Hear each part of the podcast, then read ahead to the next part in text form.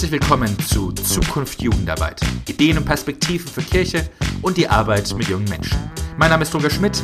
Ich bin Leiter des Studienzentrums für evangelische Jugendarbeit in Josefsthal. Herzlich willkommen an Dagmar Hissleiter. Sie ist Referentin für schulbezogene Jugendarbeit und Inklusion in der Arbeitsgemeinschaft für evangelische Jugend in Deutschland und wir reden mit ihr heute über das Themenfeld schulbezogene Jugendarbeit. Herzlich willkommen, Dagmar. Hallo, Roger. Du bist jetzt gerade in Hannover, sprichst mit mir über Skype und äh, uns geht es jetzt einfach darum, Blick zu kriegen, wie geht's Jugendliche, die Schüler sind. Und jung sein heißt Schüler sein, sagt man so gerne und ist auch eine Tatsache für die meisten Kinder und Jugendliche in Deutschland. Aber es gibt da auch eine ganze Menge Veränderungen in dem, was es bedeutet, Schülerin oder Schüler zu sein. Könntest du mal so einen kleinen Vergleich aufmachen? Was hieß es, Schülerin sein 1990? Was heißt Schülerin sein 2020? Ja, Roger, da liegen ja 20 Jahre dazwischen. Das ist schon auch ein großer sogar, Unterschied. 30 sogar. Und ähm, ich glaube, für mich hat sich in den letzten Jahren zum Thema Schule, Schülerin sein und Bildung insofern etwas getan, als dass ähm, ein höheres Augenmerk auf Kinder und Jugendliche gelegt wird und äh, auch in den letzten Jahren gelegt worden ist. Ganz äh, ohne Augenmerk waren Kinder und Jugendliche in schulischer Ausbildung nie. Natürlich war das immer wichtig und ist es heute auch noch, dass Kinder und Jugendliche eine gute Bildung und Ausbildung bekommen. Aber so im Jahr 2000, 2001 gab es die sogenannte PISA-Studie und die hat halt am Ende herausgefunden, dass das mit der deutschen Bildung eben nicht ganz so prickelnd ist. Im europäischen, wohl auch im weltweiten Vergleich äh, stehen wir eben nicht ganz oben.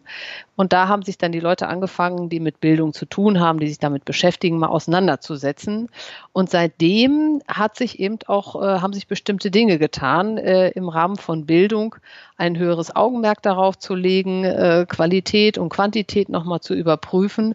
Und das macht natürlich etwas mit äh, Kindern und Jugendlichen auch, äh, die plötzlich unter vielleicht einem höheren Leistungsdruck und höheren Erwartungen äh, seitens einer Erwachsenenwelt stehen und sich Anforderungen stellen müssen, die man sich 1990 vielleicht noch nicht so stellen musste. Natürlich ist ein Thema, was heißt es für evangelische Jugendarbeit insgesamt? Es ist ja so, dass evangelische Jugendarbeit schon seit langem sich in einer gewissen Weise um Schule kümmert. Ähm, schon seit dem 19. Jahrhundert gibt es evangelische Schülerinnen und Schülerarbeit, aber der Fokus war da ja ein bisschen anders. Kannst du ein bisschen davon erzählen, von der Geschichte evangelischer Schülerinnen und Schülerarbeit? Mhm. Da haben sich Ende des äh, 18. Jahrhunderts, Anfang des 19. Jahrhunderts einfach äh, junge Menschen äh, überlegt, was sie gerne in ihrer Freizeit tun möchten.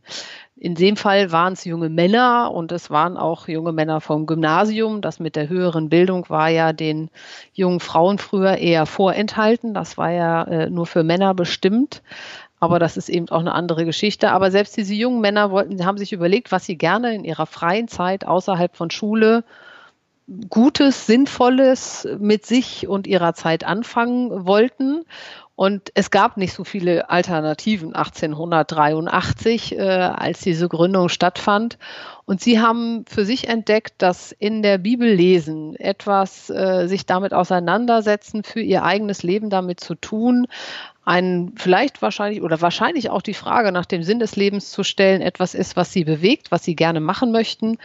Und dementsprechend haben sie die sogenannten Bibelkränzchen gegründet. Das war aber auch alles nicht so einfach, weil äh, dass äh, ein Verein zu gründen war deutlich nur Erwachsenen vorbehalten, aber die haben einen Lehrer gefunden und auch äh, einen äh, Pfarrer, einen Pastor, der ihnen dabei behilflich gewesen ist. Und so hat sich diese Geschichte von äh, Bibellesen außerhalb von Schule, etwas gemeinsam zu tun, Gemeinschaft erleben, auch eben in einem christlichen Hintergrund äh, weiter verbreitet über ganz Deutschland. Und das ist so ein bisschen der Ursprung der Geschichte der Schülerinnen und Schülerarbeit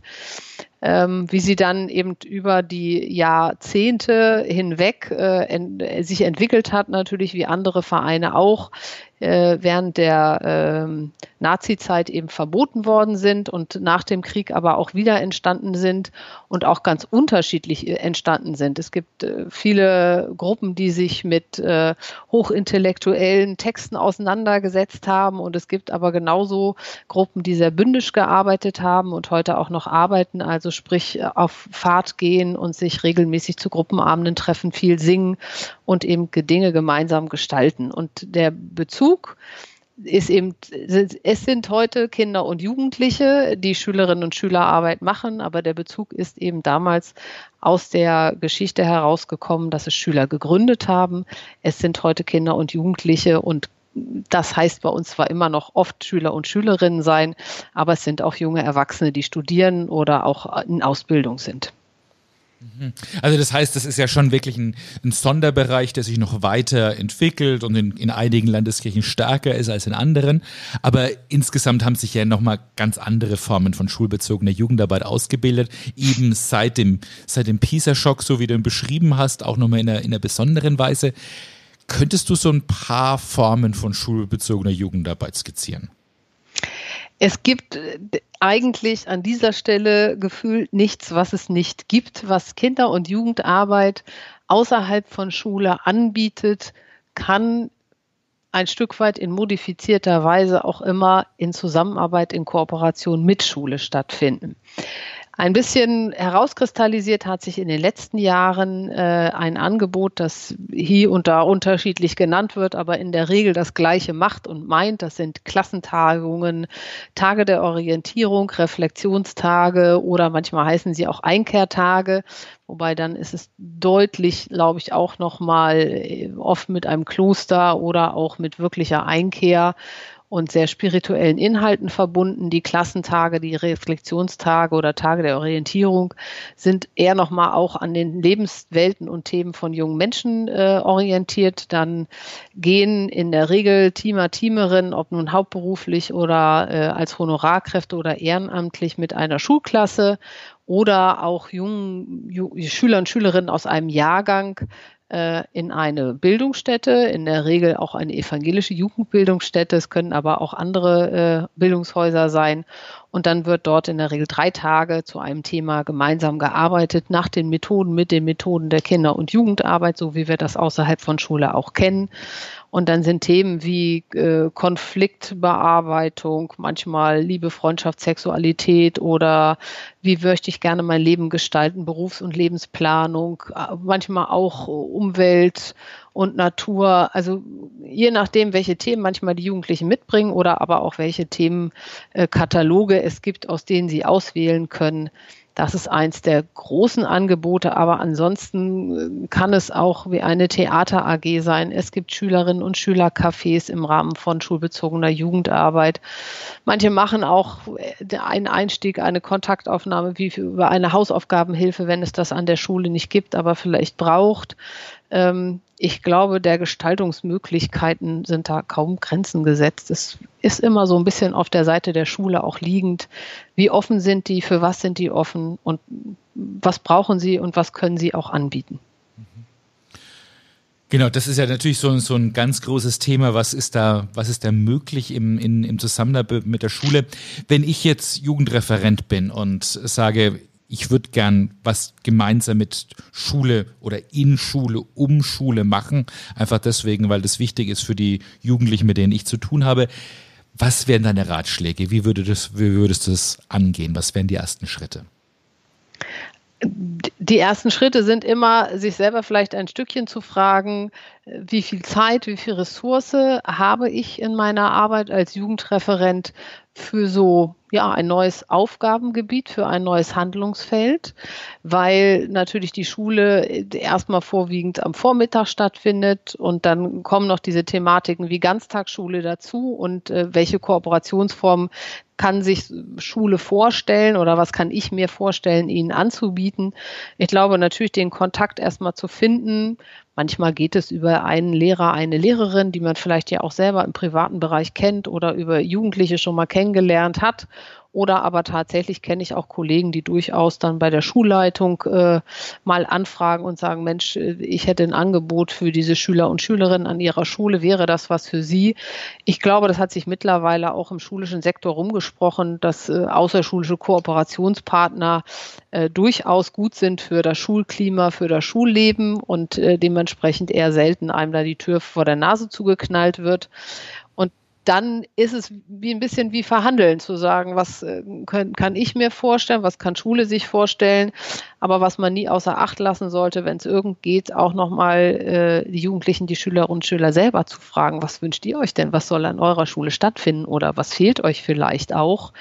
Ähm, gleichwohl, dass sie ja auch, je nach Schulgröße, aber in der Regel ja schon auch eine Schülervertretung haben. Auch das haben wir äh, schon gehabt im Bereich der schulbezogenen Jugendarbeit, dass äh, evangelische Kinder- und Jugendarbeit diese Schülerinnenvertretung ein bisschen begleitet, vielleicht auch geschult hat, äh, sich nochmal selber auch zu organisieren und äh, Dinge anzufassen und äh, sich demokratisch tatsächlich auch mit einzubringen in Schule. Hm. Ja, das finde ich, das finde ich sehr spannend. Eben, wie können die, die Schülerinnen und Schüler da auch, auch selbstwirksam werden? Wie kann evangelische Jugendarbeit nochmal einen Aspekt reinbringen, den vielleicht jetzt ein Sportverein nicht so gut reinbringen kann? Mhm. Also genau da unsere Stärken da auch nochmal zur, zur Sprache zu bringen. Denn es ist natürlich auch, denke ich, auch von vielen Seiten von, von Jugendarbeiterinnen und Jugendarbeitern auch ein gewisser Berührungsangst zu sagen, Schule mit diesem ich sage es mal in Anführungszeichen, Zwangssystem, mich auseinanderzusetzen. Ist es das Richtige? Wird nicht alles, was Schule anfasst, auch irgendwie zur Schule? Ähm, wie, welche Gefahren siehst du da? Wo muss man auf mhm. jeden Fall aufpassen? Na, ich denke schon, dieses äh, alles, was Schule anfasst, wird zur Schule, ist nicht äh, ganz von der Hand zu weisen, weil äh, es da im Rahmen der Schulgesetzgebung tatsächlich, zumindest mir nicht bekannt, in keinem Bundesland eine Ausnahme gäbe, dass man da plötzlich ganz selbst und eigenverantwortlich ist. Und ich glaube auch äh, der Institution geschuldet wäre das auch schwierig, wenn sie einem Kooperationspartner diese Freiräume oder Freiheiten gäben.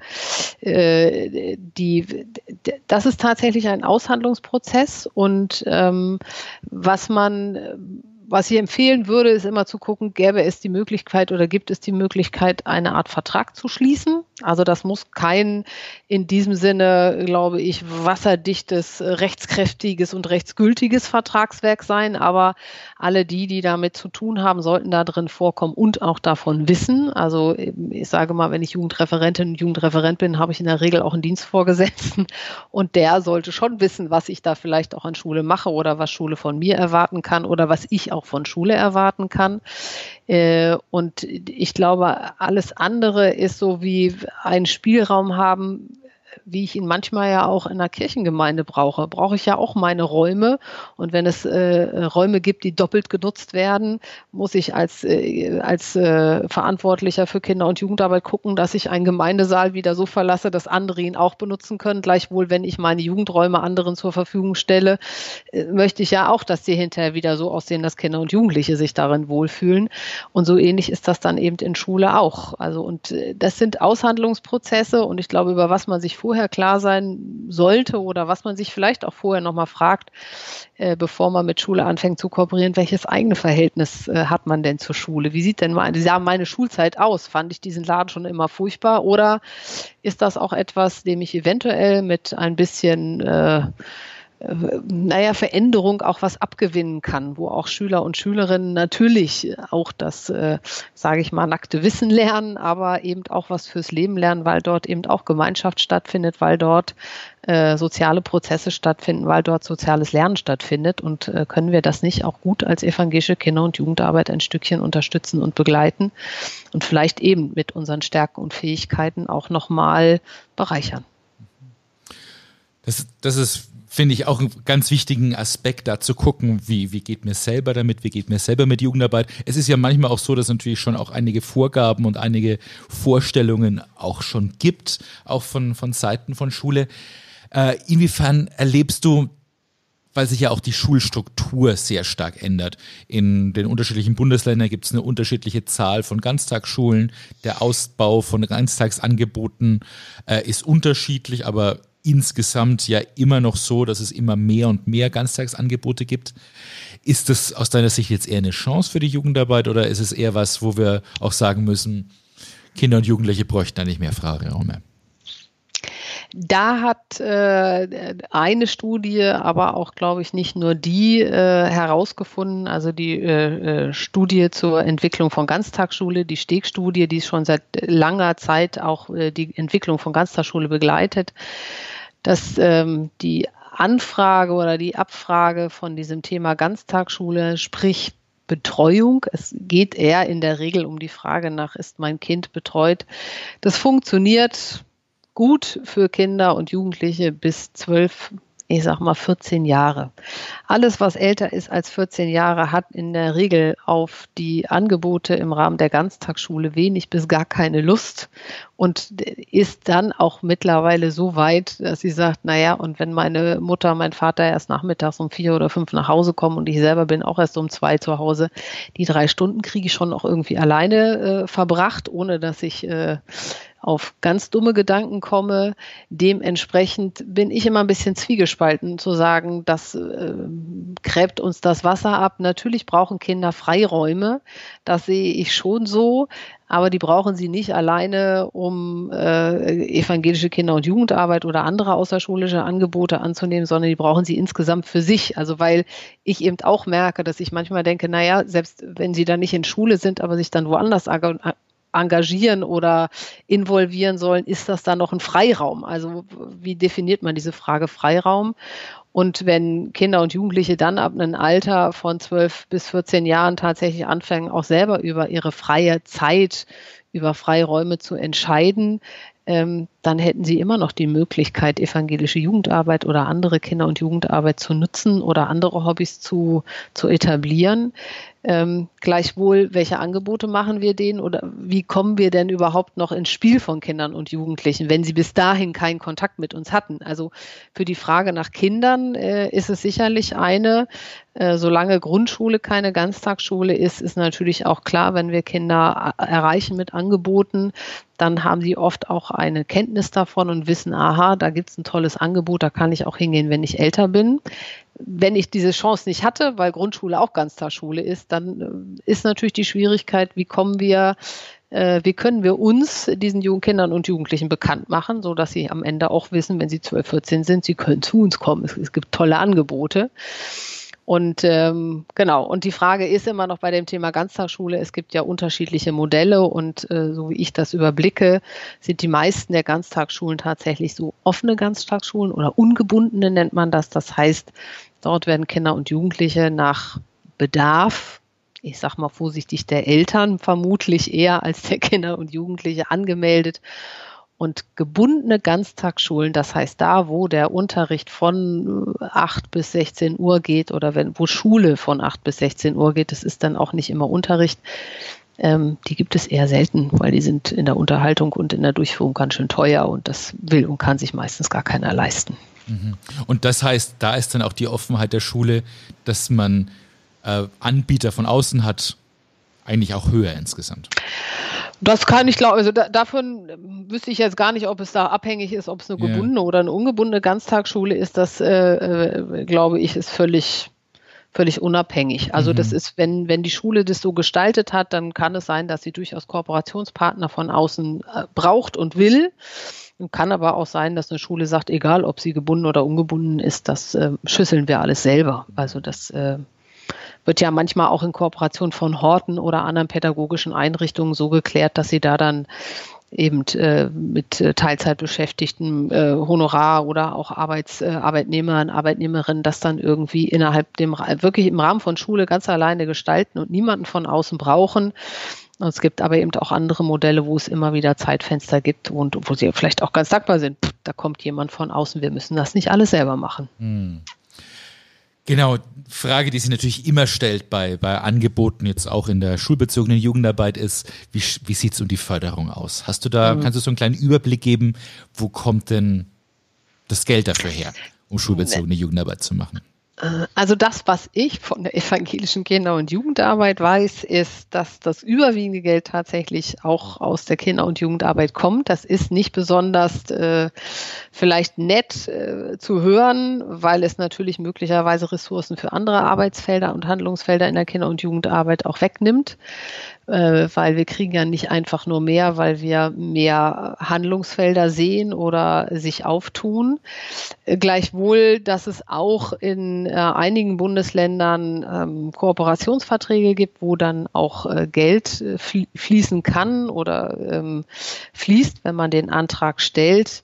Aber das ist tatsächlich äh, bei unserer Vielzahl an Bundesländern und der durchaus unterschiedlichen Gestaltung der Bildungspolitik in den einzelnen Bundesländern äh, jetzt hier an dieser Stelle leider nicht mit einem Satz und auch nicht mit drei Sätzen abzutun. Und da müsste man sich dann tatsächlich mal schlau machen.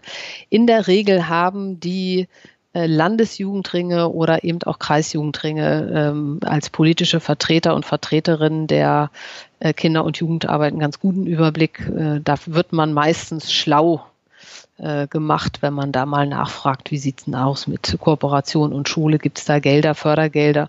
Manchen Teilen vielleicht auch, dass sogar Fördervereine an Schulen diese Arbeit unterstützen, weil sie das gut finden. Und äh, eben, man muss sich vielleicht vorher eben selber fragen, was, wen und was wollen wir erreichen? Und das wird dieser Arbeit ein Stück weit nachgesagt und äh, das kriege ich auch immer wieder zu hören, dass wir dort Kinder und Jugendliche erreichen, die wir eben vielleicht sonst nicht so erreichen. Wir haben ja eine Kommstruktur, das heißt, die Leute müssen zu uns, sie müssen unsere Angebote wahrnehmen und an dieser Stelle, wenn wir in Schule gehen, ist es ja eher wie ein Stück weit, wir zeigen uns da, wo Kinder und Jugendliche doch einen nicht ganz mittlerweile unerkläglichen Teil ihres Lebens verbringen. Ähm, und damit haben sie vielleicht einmal eher die Chance, uns auszuwählen und uns kennenzulernen, als andersrum. Genau, das wäre natürlich auch, das ist schon fast die Frage, die ich dir jetzt noch stellen wollte, was deine, dass deine Hoffnung für, für schulbezogene Kinder- und Jugendarbeit ist.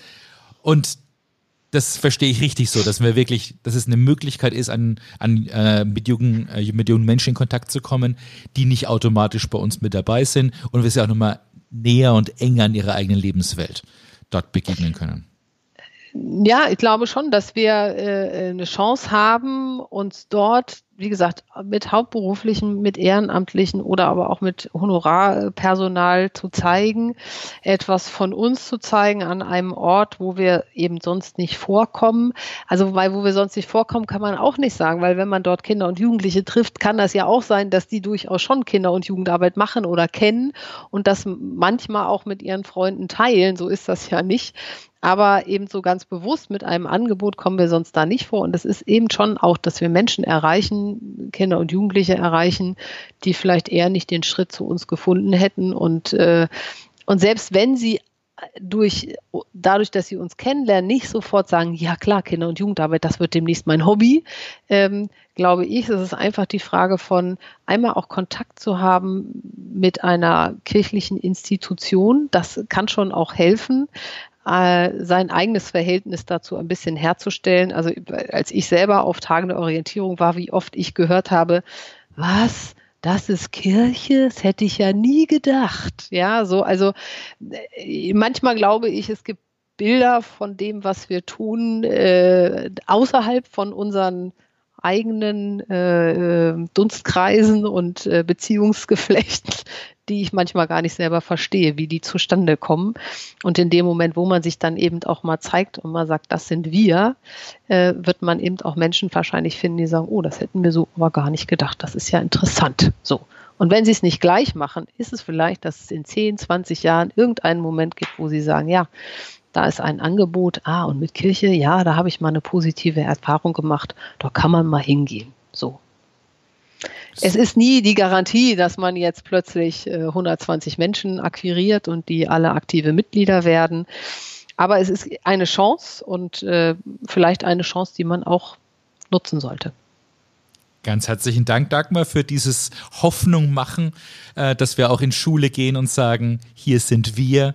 Es gibt Angebote, wir können jetzt gute Erfahrungen machen, vielleicht Erfahrungen, die auch im Punktuellen dann auch eine neue Nachhaltigkeit entwickeln können. ganz herzlichen Dank, dass du dir Zeit genommen hast, mit mir zu sprechen über schulbezogene Jugendarbeit und wie man sie anfangen kann. Und danke dir ganz herzlich für das Gespräch. Ja, selber Dankeschön. Das war Zukunft Jugendarbeit, der Podcast des Studienzentrums für evangelische Jugendarbeit in Josefsthal. Alle zwei Wochen gibt es eine neue Folge. Der Podcast lässt sich bei Apple Podcasts abonnieren und wo es sonst noch Podcasts gibt. Damit verpasst du dann keine Folge. Über Feedback freue ich mich sehr, am besten direkt an meine E-Mail rogerschmidt.josefsthal.de.